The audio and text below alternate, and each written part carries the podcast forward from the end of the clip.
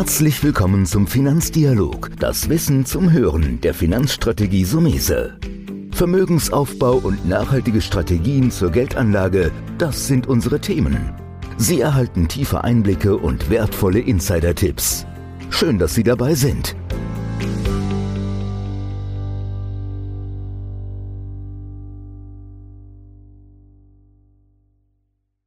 Herzlich willkommen wieder zu einer heutigen Folge. Gleich am Anfang muss ich mich ein bisschen entschuldigen. Ich habe eine ganz leichte Erkältung und habe ausnahmsweise eine Lutschbombe drin.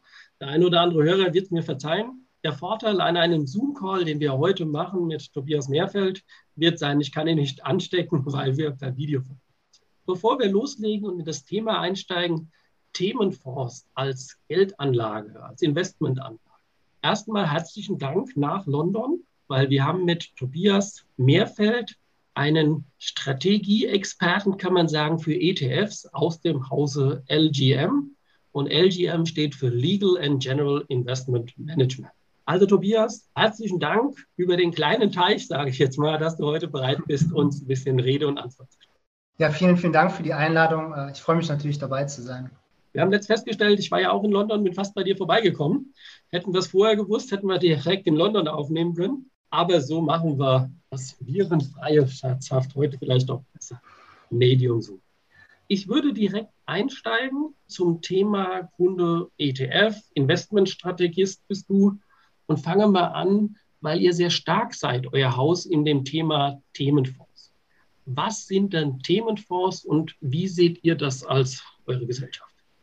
Ja, das ist eine sehr, sehr gute Frage. Themeninvestments oder Fonds zeichnen sich grundsätzlich dadurch aus, dass sie wirklich Zugang zu Firmen bieten, die durch ein hohes Maß an Disruption herausstechen und auch strukturelle Veränderungen innerhalb unserer Gesellschaft herbeiführen. Ne? Häufig erleben diese Firmen hohe jährliche Wachstumsraten, sprich zumindest 10 Prozent, teilweise aufwärts, je nach einem jeweiligen Thema. Und diese Themenfonds, Themen-ETFs lassen sich sehr gut mit spezialisierten Fonds darstellen, da häufig sehr, sehr granulare und themenspezifische Daten vonnöten sind, um ein jeweiliges Thema richtig zu erfassen und zu verstehen. Konkrete Beispiele von Themenfonds, damit wir das mal eingrenzen, was das überhaupt heißt in der Praxis, sind beispielsweise Fonds auf dem Bereich sauberes Wasser, saubere Energie, Batterietechnologie, künstliche Intelligenz, Cybersecurity, Robotik und Automatisierung. Und in dem Bereich bieten wir auch unsere Themen ETFs an. Da sind wir jetzt aktuell bei einer relativ großen Palette von 15 äh, ETFs in dem Bereich und werden das auch in der, in der, Zukunft weiter verstärkt ausbauen, weil wir das wirklich als sehr, sehr spannendes Feld sehen. Wir werden da gleich noch ein bisschen weiter darauf eingehen, warum, warum das so ist. Aber grundsätzlich, ja, ist natürlich einer unserer Steckenpferde sind die Themenfonds. Da sind wir auch sehr erfolgreich bisher mitgefahren. Von daher ist und bleibt das einer, einer unserer Steckenpferde unserer gesamten ETF-Reihe. Mhm. Ihr habt ja eine sehr hohe Expertise, die auch mich veranlasst hat, schon vor einigen Jahren einen Themenansatz von euch zu wählen. Wir haben in unserem Zukunftsdepot den Cyber Security. Da kannst du vielleicht nachher noch was ein bisschen dazu sagen. Aber gehen wir nochmal genau, was du angedeutet hast, an die Stelle. Wie definiert man als Gesellschaft oder wie würdest du definieren, was ein interessantes Thema sein kann und dann darauf auch eine Wertpapier, äh, ein Wertpapierfonds oder ein Produkt aufzulegen?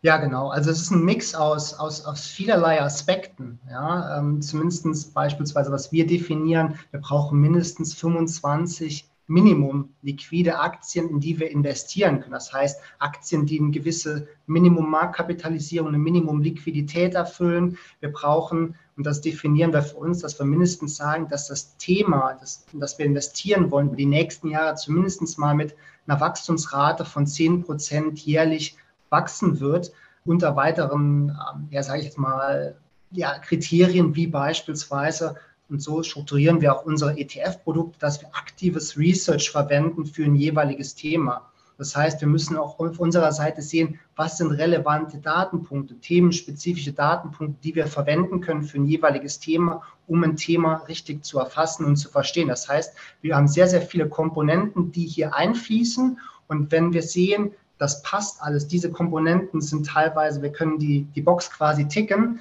dann sind wir auch in der Lage, ein ETF auf ein jeweiliges Thema zu lancieren. Also es sind es wirklich mehrere Faktoren, die damit reinfließen. Wir sind natürlich immer für offen für alles, machen Research auf unserer Seite, aber wir haben auch natürlich Kunden, die zu uns kommen und sagen, wie sieht es denn in dem Bereich aus? Hier habe ich was Interessantes gehört, könnte man da irgendwas machen? Mhm. Da sind jetzt zwei Besonderheiten drin, wo ich nochmal eingehen würde. Also das erste fasse ich mal zusammen. Also ich persönlich finde Flugtaxis sehr spannend für die Zukunft, aber das würde nicht funktionieren, weil es einfach zu wenig Unternehmen gibt, die überhaupt investierbar sind.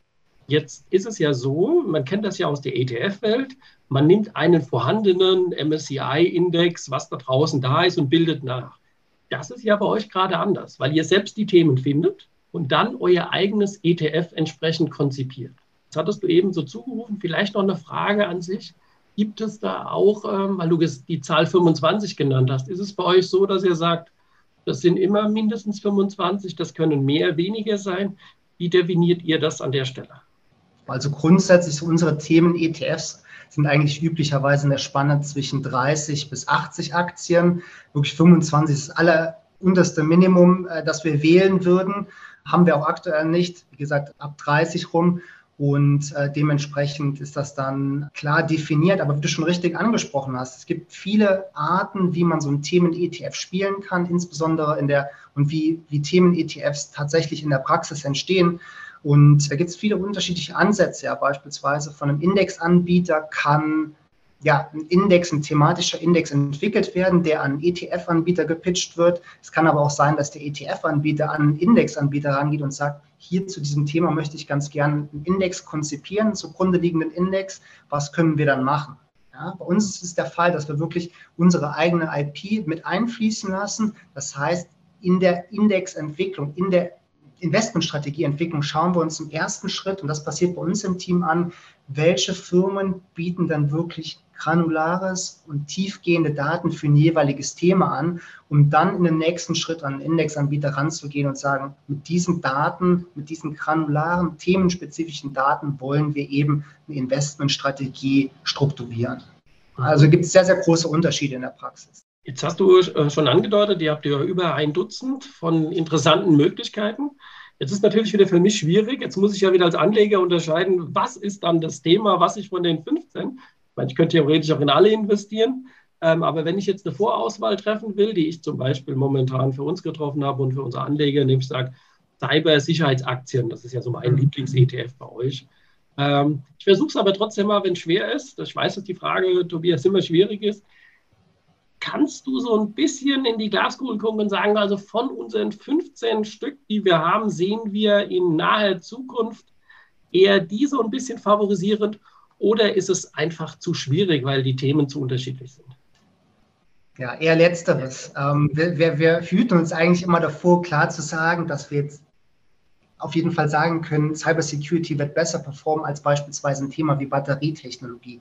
Dafür haben die einzelnen Themen auch zu viele unterschiedliche Treiber. Ja, grundsätzlich, wie wir unsere ähm, Themen-ETFs einklassifizieren in drei große Kategorien, Technologie, Demografie und Energie und Ressourcen. Und wie gesagt, da sind unterschiedliche Nachfragetreiber vorhanden, was dann eben aber auch, oder Angebotstreiber, ähm, was eben natürlich dann eine sage ich jetzt mal, eine Voraussicht in ein jeweiliges Thema, okay, Cybersecurity wird definitiv besser performen als Batterietechnologie in den nächsten zwei oder drei Jahren, als sehr, sehr schwierig macht. Ja, grundsätzlich natürlich, was bei den Technologiethemen von Interesse ist, ist die hohe Skalierbarkeit, wohingegen beispielsweise, wenn wir über Wasserstoff sprechen, über Batterietechnologie, hier müssen vorab wirklich noch sehr, sehr große und viele Investitionen getätigt werden, um eben die, die Skalierbarkeit zu erreichen. Ja, das heißt aber nicht notwendigerweise, dass Cybersecurity besser als Batterietechnologie in den kommenden Jahren performen wird, sondern wir setzen wirklich ETFs auf, weil wir denken, im langfristigen, ähm, in der in langfristigen Entwicklung werden all diese Themen von der Nachfrage und dem Wachstum in dem jeweiligen Thema profitieren können. Du hast eben nochmal eine gute Hilfestellung gegeben, da würde ich auch gerne nochmal nachfragen. Du hast gesagt, vielleicht sollte man mit diesen drei Blöcken rangehen. Ja, das war Technologie, Demografie und der letzte hilft mir nochmal der letzte Block. Es ist Energie und Ressourcen. Energie und Ressourcen. Vielleicht kannst du für die Hörer so ein bisschen noch ein paar Beispiele bringen. Vielleicht so zwei, drei Ansätze, die ihr Technologie, Demografie oder Ressourcen, was ihr da so ein bisschen habt, weil ich werde in den Showrooms natürlich für alle hier unten einen Link zu eurer Gesellschaft machen. Mhm. Hörer sich da entsprechend selbst nochmal weiterbilden kann. Aber jetzt haben wir ja den Profi ja hier im Gespräch. Also gib uns doch mal ein paar Beispiele für die einzelnen drei Felder, weil so kann man vielleicht auch in der eigenen Auswahl eine Hilfestellung haben. Ja, absolut. Also beispielsweise jetzt im Energie- und Ressourcensegment haben wir ein ETF auf Bereich sauberes Wasser, auf saubere Energie, auf Batterietechnologie und auf Wasserstoff. Ja, Im Bereich Demografie fokussieren wir uns beispielsweise auf Innovationen im Gesundheitswesen. Das kann auch E-Commerce Logistics beispielsweise auch ein Thema in dem Bereich ähm, sein, wohingegen in der Technologie hier beispielsweise künstliche Intelligenz, Cyber äh, Security, Robotik und Automatisierung. Also das heißt, kann, man kann das sehr schön einklassifizieren. Nichtsdestotrotz entstehen Themen auch sehr, sehr häufig, wenn zwei dieser großen Blöcke aufeinandertreffen, beispielsweise Technologie und Energie und Ressourcen. Hier kann beispielsweise ein Thema wie Batterietechnologie entstehen oder Innovationen im Gesundheitswesen, auch sehr, sehr stark vernetzt mit Technologie und Demografie, ja, um dann eben Innovationen im Gesundheitswesen als, als, äh, als investierbares Thema darzustellen. Das heißt, man hat natürlich auch Interdependenzen zwischen diesen drei großen Clustern. Mhm. Das ist so ein bisschen eigentlich die Frage, die ich jetzt als übernächste stellen wollte, aber ich ziehe es mal ein bisschen vor, weil ich glaube, das war schon eine Hilfestellung drin. Und so als Anleger versucht man natürlich, äh, wäre meine Frage, worauf sollte man bei der Fondsauswahl eigentlich achten? Aber ich glaube, da hast du die Hilfestellung, dass man sich einfach sich diese Cluster anguckt und dann wahrscheinlich für sich selbst finden muss, zu sagen, das ist ein Thema, das mir auch persönlich ein größtes Potenzial verspricht. Hundertprozentig. Ich kann ein einfaches Beispiel von mir sagen, seit ich vor, vor drei Jahren nach London gezogen bin, ich habe vorher in Frankfurt gewohnt, äh, habe ich vielleicht noch eine Handvoll Mal mit, mit, mit Cash hier gezahlt, ja, mit Bargeld gezahlt. Das heißt, mit einem Thema wie Digital Payments ja, kann ich mich beispielsweise sehr, sehr gut identifizieren, weil ich es wirklich in der Praxis auch tatsächlich so umsetze. Ja, und wie gesagt, daraus wird dann, oder beispielsweise, wenn jetzt jemand ein Elektroauto hat, ähm, dass er sagt, okay, mit dem Thema Batterietechnologie kann ich mich sehr, sehr gut identifizieren. Genau, also da stimme ich dir vollkommen überein, wenn du sagst, dass sich Leute dann eben damit identifizieren, mehr über ein Thema wissen wollen, beziehungsweise auch wissen und dementsprechend dann eben sagen, okay, für dieses Thema interessiere ich mich, hier möchte ich ganz gerne investieren. Nichtsdestotrotz gibt es auch, ich meine, du hast es eben auch schon gesagt, worauf sollte man bei der Fondsauswahl achten, ja, bei der Themenfondsauswahl achten. Da ist für mich, ist für mich einer der zentralsten und wichtigsten Fragen überhaupt, wenn man sich mit thematischen Investments auseinandersetzen möchte.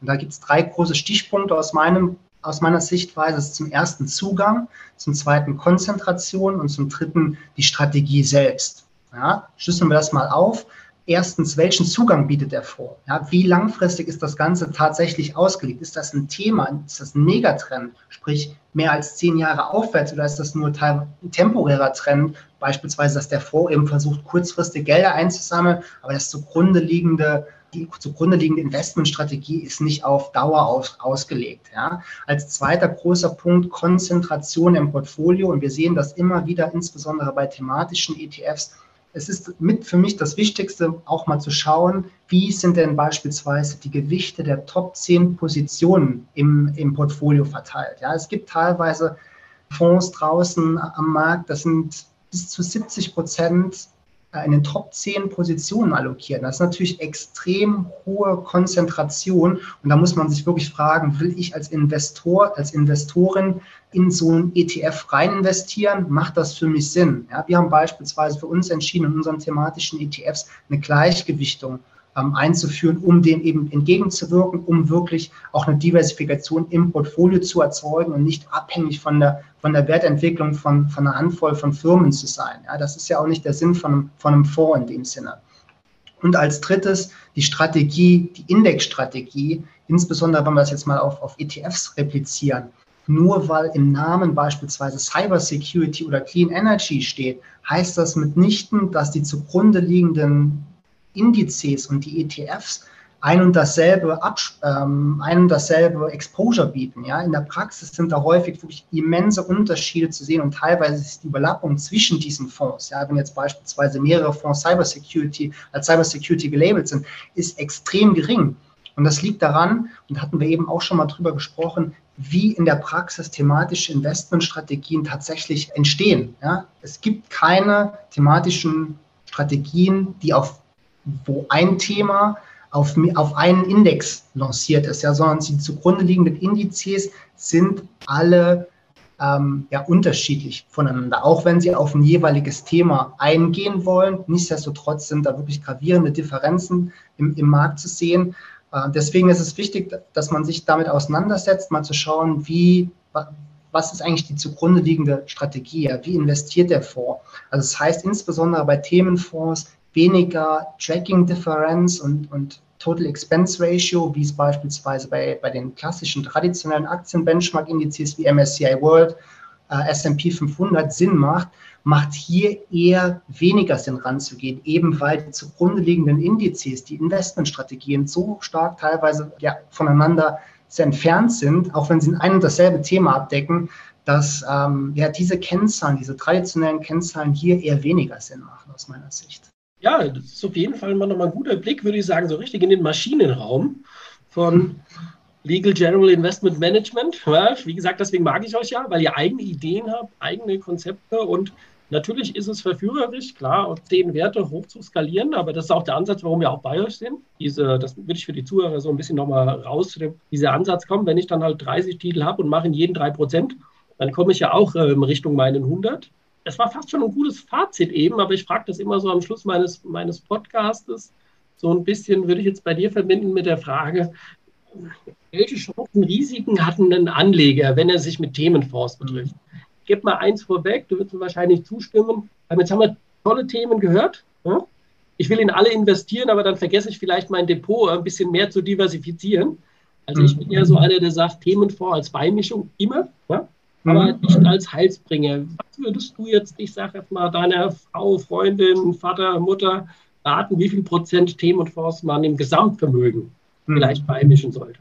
Ja, super relevante Frage. Ja, also Chancen und Risiken tendenziell sollte man davon ausgehen, wenn man in ein Einzelthema investiert, sollte man mit einer höheren Volatilität im Vergleich zu einem traditionellen Benchmark-Index, Aktien-Benchmark-Index wie dem MSCI World oder S&P 500 rechnen, teilweise aber auch eben bei höherer Renditeerwartungen. Ja, also grundsätzlich sind Themenfonds allein schon von der Anzahl der Aktien im Portfolio weniger diversifiziert als die traditionellen Aktien-Benchmark-Indizes. Ja, ich habe das eben auch schon erwähnt. In unseren Themen ETFs sind beispielsweise 30 bis 80 Aktien. Da ist natürlich die Diversifizierung gegenüber einem MSCI World, der rund 1600 Werte hat, natürlich geringer. Ja. Aus unserer Sicht dienen Themeninvestments als Portfoliobaustein und Wachstumskomponenten in einem Core-Satellite-Ansatz. Wir geben immer so als Richtlinie 5 bis 15 Prozent des Gesamtportfolios mit, wenn sich jetzt Anlegerinnen oder Anleger dafür entscheiden. Ich denke, für Investorinnen und Investoren ist es auch sehr, sehr spannend, in Themenfonds reinzusehen, weil sie eben sehr, sehr geringe Überlappung mit diesen traditionellen Benchmark-Indizes bieten. Ja, um mal ein Beispiel zu geben, bei uns in den Themen-ETFs liegt das in der Regel bei weniger als 5 Prozent. Teilweise liegt die Überlappung bei weniger als 1 Prozent. Das heißt, man kann hier durch, diese, durch diesen Einsatz von Themen-ETFs eben auch eine zusätzliche Diversifikation im Portfolio ja, bekommen. Ich glaube, noch eine, eine letzte Sache hier von mir zu dem, zu der, zu der Fragestellung. Du hattest das auch schon am Eingang so ein bisschen angedeutet wenn ich jetzt super viele Themen sehe und mir gefallen alle Themen, ja, was mache ich denn dann? Ja, deswegen die Fragestellung haben wir uns natürlich auch mit auseinandergesetzt. Deswegen haben wir jetzt auch vor kurzem Multithemen-ETF lanciert, der eben Zugang zu aktuell neun unserer Themen-ETFs bietet, um hier eben ein diversifiziertes Vehikel zu, zu, zu bieten für Investorinnen und Investoren, die sagen, mir gefallen alle Themen gut, ich kann mich mit allem identifizieren, aber ich möchte jetzt nicht notwendigerweise zehn einzelne ETFs halten, dann beispielsweise macht Ihnen so ein Multithemen-ETF äh, oder Fonds durchaus Sinn.